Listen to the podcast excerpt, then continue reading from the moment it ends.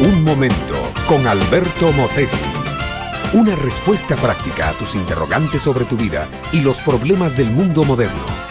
Señora Martínez, dijo el médico con voz grave y cortante, las noticias que le tengo no son buenas. Los exámenes que le hemos hecho indican que el feto que está en gestación en su vientre va a nacer con una serie de defectos entre los que se incluyen la parálisis y la ceguera. Nosotros estamos listos para efectuarle un aborto ahora mismo. Todo lo que necesitamos es su aprobación para seguir adelante. La pobre mujer quedó como electrizada. Su rostro se puso pálido, sus manos comenzaron a temblar y de su boca parecía que era imposible que saliera una palabra.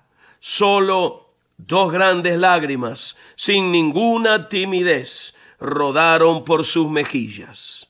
Pero, reponiéndose a todo, sacudió su cabeza, se secó sus lágrimas, tomó un valor inusitado y le dijo al médico, Doctor, aprecio su sinceridad al decirme las cosas como son con respecto a mi hijo, pero yo creo en la santidad de la vida.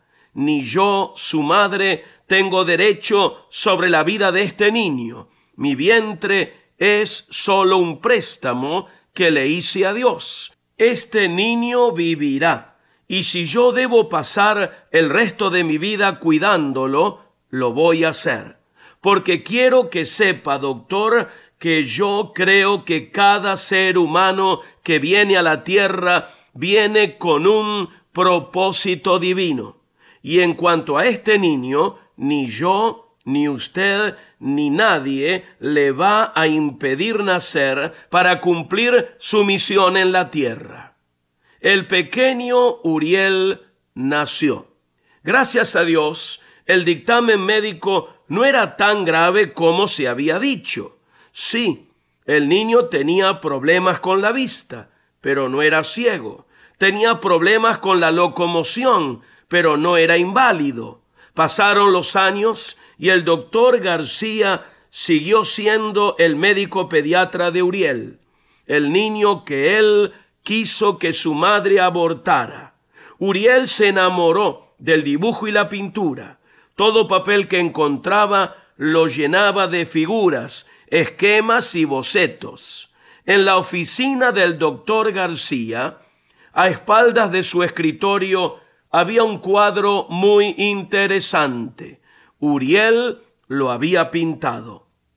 Era un mar tempestuoso, una cruz flotando y ha sido a ella un náufrago con la cara del mismo doctor García. Sí, mi amiga, mi amigo, el doctor García, el que quería que Uriel no naciera, por la vida misma del muchacho había encontrado salvación en Cristo. Igual puede ser contigo. Cristo es el ancla en la cual tú puedes asegurar tu vida y tu futuro.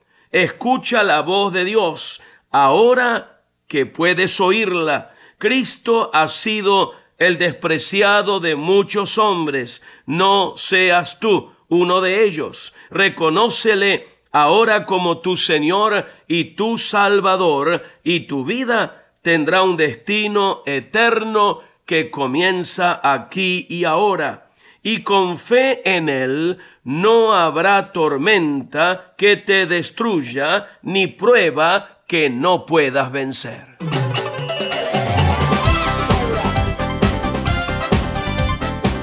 Este fue Un Momento con Alberto Motesi.